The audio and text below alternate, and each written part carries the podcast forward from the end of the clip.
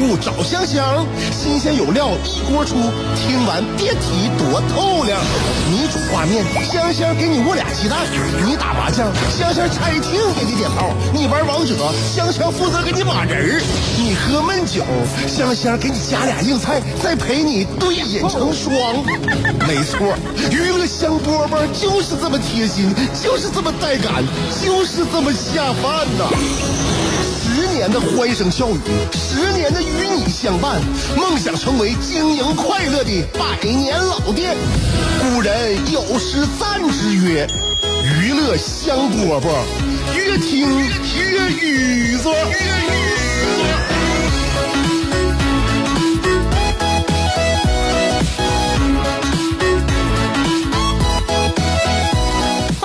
我们今天的娱乐香饽饽，香香在这里跟你问好。下午两点钟的时候，就是我们节目播出的时候。哎，我们的相遇就是一一个缘分，所以今天跟大家说点啥呢？这个我发现呢，每天给大家讲点东西，讲点事儿，这个是对本主持人来说是一件很幸运又很高兴的事情。诉说嘛，不论是男人女人，都需要有一个这个呃倾听者。那如果你的倾听者还是一群人的话，就更应该好好珍惜了。你就像我现在每天晚上啊，最爱听我说话的人已经不是我听众了啊，可能早也不是我听众。最爱听我说话的人是我儿子。每天晚上，在我给他这个讲完了睡前故事、讲完书之后呢，我们就要关灯了。关灯之后，我儿子再强迫我再给他讲一个吓人的，讲一个搞笑的。书也没了，灯也关了，屋里边一片漆黑。我再讲的话，就得纯编了。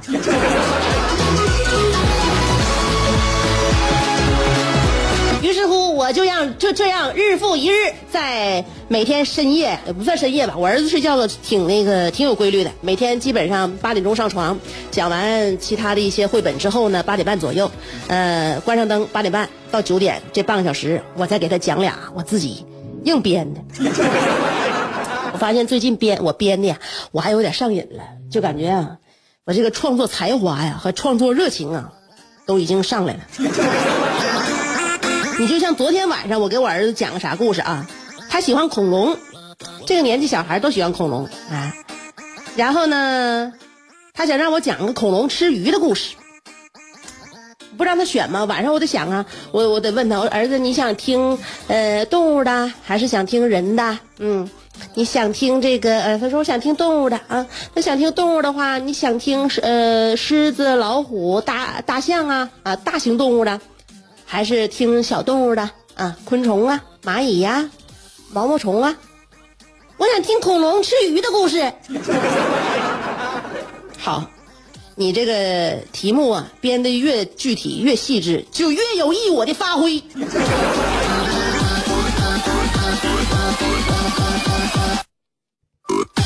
从前有一只恐龙，特别喜欢吃鱼，这是我自己纯瞎编的啊。有一天，他抓到了一条鱼，但是他呢不舍得吃，他呢就挖了一个坑，在地上挖呀挖呀，用他的大爪子挖呀。妈妈，他是不是重爪龙？对，重爪龙用他的大爪子在地上挖呀挖呀，挖几下就挖出了一个大坑，他把鱼埋在了坑里面，然后把土又填回去。他每天都去旁边浇水、除草。春天过去了，夏天过去了，秋天的时候，这里长出了一棵大树，上面长满了鱼。于是呢，恐龙每天都开心的去树上摘鱼吃，吃完就开心的睡着了。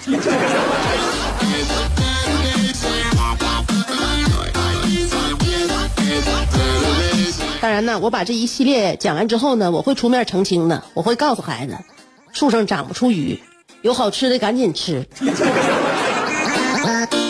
但是最近一段时间他听的比较过瘾，然后呢，这个这陆陆续续的呢，就准准备让我讲呢，讲什么那个恐龙吃肉的故事，恐龙吃鸡蛋的故事，恐龙吃胡萝卜的故事。我发现这小子营养还挺均均衡。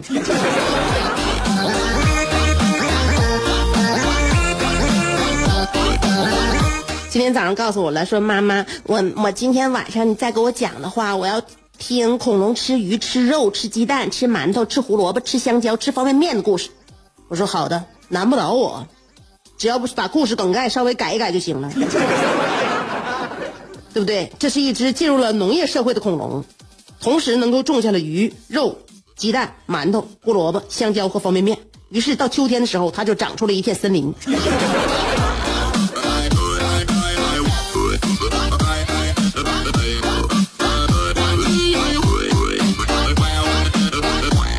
所以呢，我就发现呢，这个完完全靠编呢，这个有的时候呢可以编一些这个超现实的、超现实的，但大部分时候呢，在晚上我给孩子编故事的时候呢，都是跟现实相结结合的，给他一些这个人生经验呢，或者给他一些生活常识啊，让他知道哪里有危险呢，让他知道他自己还还对对哪方面还有这个兴趣不太了解，想要继续翻翻书看一看呢。所以就是。故事嘛，故事能够给大家带来很多很多的这个收获，小孩也是，大人也是一样。所以下午两点，希望大家能够在我这里停一停，站一站，听香香给你硬编的那些故事。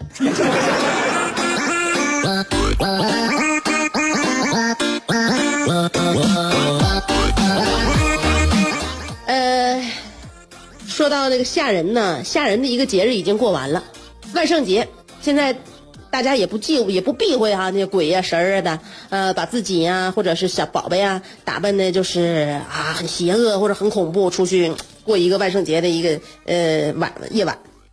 我觉得行吧，这是一种体验，一种体验。我呢有一个朋友有意思，因为他家在国外，所以他年年呢，他们那边真是万圣节，哎呀，那那那他给自己那家呀那装点的真是不像个样他们那边特别在意啊，万圣节这个节日，可有意思了。我这朋友也是去了之后呢，也入乡随俗了啊。你刚开始万圣节也没当回事儿，后来他上邻居家一串门，说：“这你们都家里都这样了，那我也不能洗外呀，是吧？”后来呢，他在他现在在国外已经待了那个九年了，九年了。所以现在他万圣节呢，他比谁捯饬的都邪乎。这不刚过完万圣节吗？可有意思了啊！去年的万圣节，他跟我说了。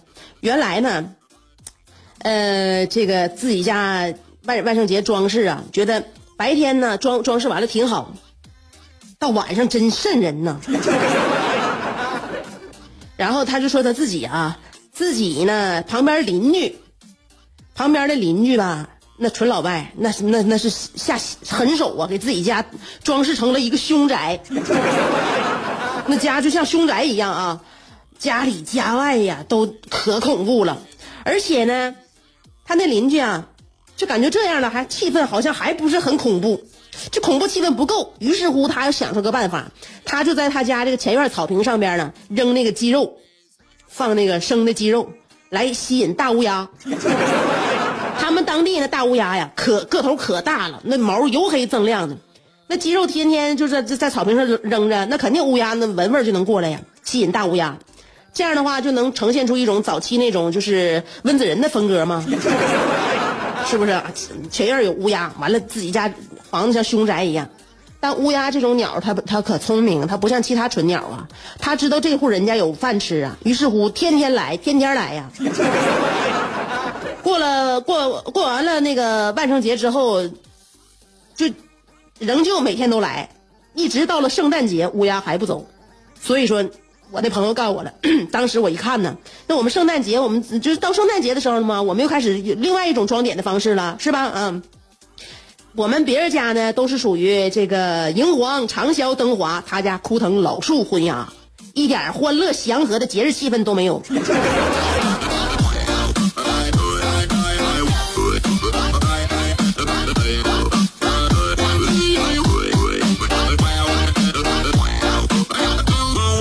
不是你们正想要追求的样子吗？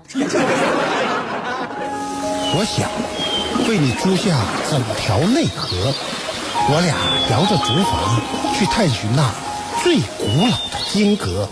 我想为你租下每次日落，任你的长发筛出最温暖的橘色。我想为你租下辽大银杏路，我们一起凝望层林尽染，树影婆娑。俺就来。我想为你租下啤酒厂酿酒的酒罐儿，你不是一直不服我吗？我俩放开了喝。我想为你租下李宗盛，让你的每次奏鸣都能成为世间情歌。最后，我想为你租下二十年前的莱奥纳多，任你贴耳诉说，祝你修成正果。我永远守护着你，娱乐香饽饽。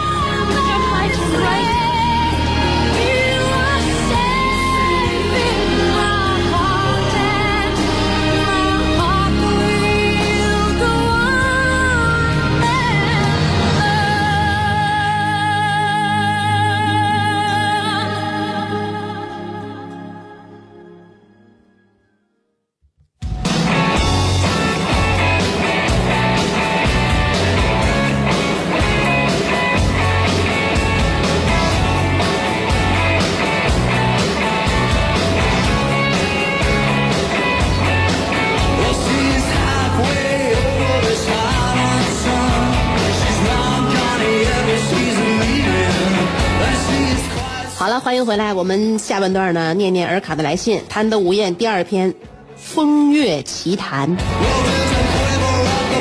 书接上文，呃，回到上一篇的主题，继续说我的苏州姑娘。当时我每天在文学社里奋笔疾书，就跟呃南帝段皇爷似的，清心寡欲，不理风月，不解风情，一心扑在文学上。有一天，大家正在社里忙碌。忽然，一个外号叫“二傻子”的同学把我偷偷的拉到外边，小声和我说：“张扬，你不知道啊，不不知道你是搁那装犊子呢，还是真缺心眼儿？看着没，那位早就看上你了。你说你挺能装大尾巴狼啊！告诉你，我都看不下去了。要么你过去跟人家表白，不是不是，要要不你过去跟人家说明白。”别再让人家继续往下沉了，别别再往下炫了，嗯，要么你就把它收了得了。我一头雾水的说：“是吗？有这事儿？他还没和我直说呀。”废话，这事儿有直说的吗？你是真没心没肺，全文学文学社的人都看出来了，就连我这个傻子都看明白了，你可真急人。真是应了那句话，他对你的意思，傻子都能看得出来。要说我对那苏州姑娘有点好感没？一点好感没有，那纯扯。但当时我一心扑在文学上，没有摊开双手做好迎接爱情的准备。可有的时候，桃花运就像打麻将打顺手了一样，你越是不着急。你就越上张。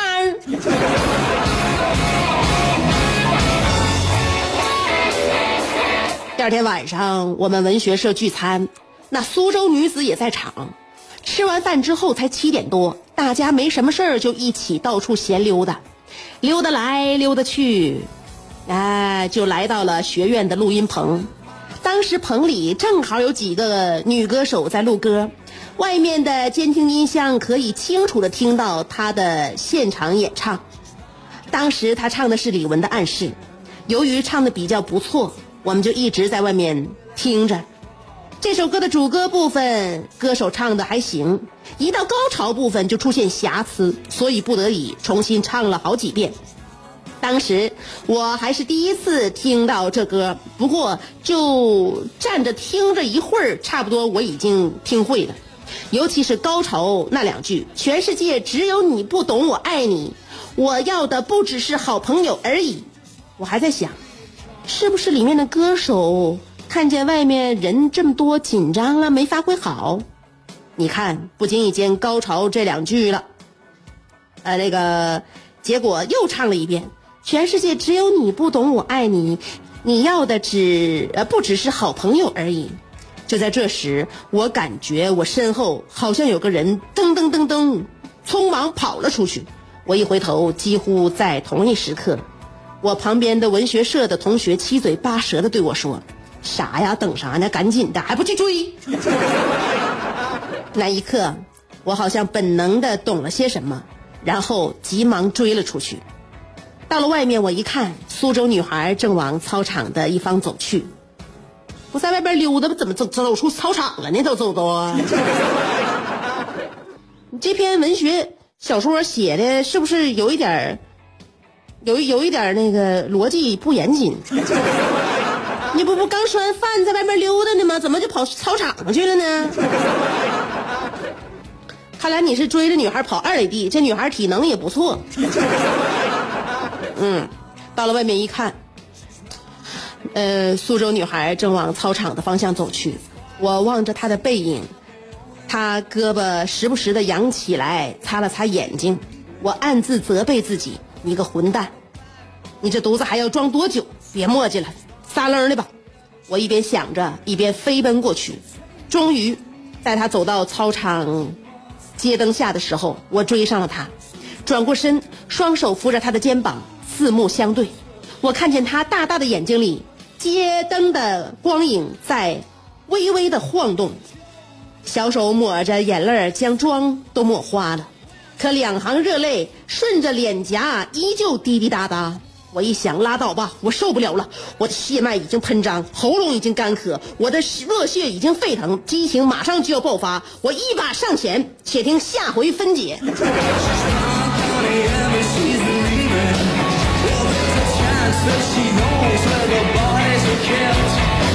哎呀，你这个文字真的是把我拉回到了那个年代，我好像又读到了那个年代我在街边买的一些杂志。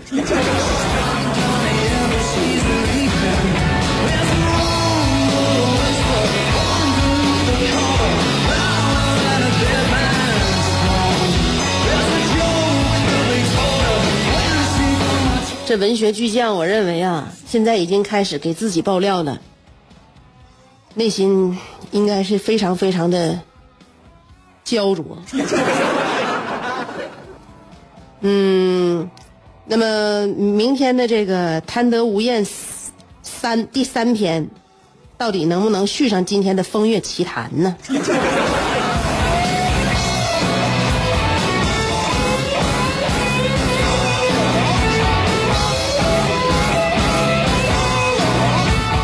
千万别让你的文字拉低了娱乐香饽饽节目的道德水准。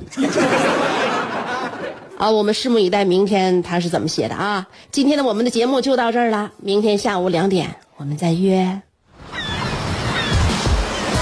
世界太大，要么庸俗，要么孤独，但娱乐香饽饽绝不会让你孤独，更不会让你庸俗。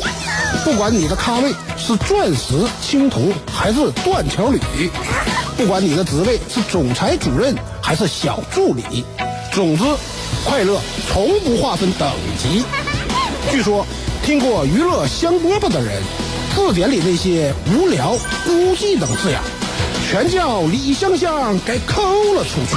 快乐是一秒，不快乐也是一秒，所以先快乐再说吧。